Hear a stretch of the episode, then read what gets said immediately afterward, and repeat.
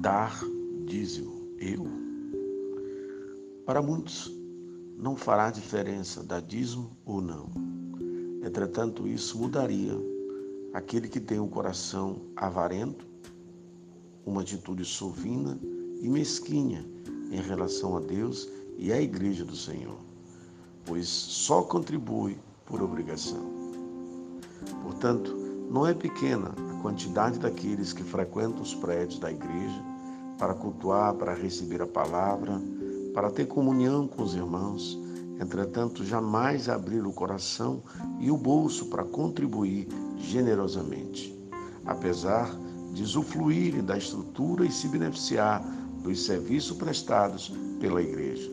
Mas, para quem tem revelação de Deus sobre dízimo, ele tem um coração liberal e abençoador. Contribui sistematicamente, generosamente e proporcionalmente daquilo que reconhece receber das mãos de Deus, tornando-se fiel mantenedor da obra de Deus aqui na terra. Por isso, meu desejo é que você tenha revelação das coisas do Senhor. Que Deus te abençoe.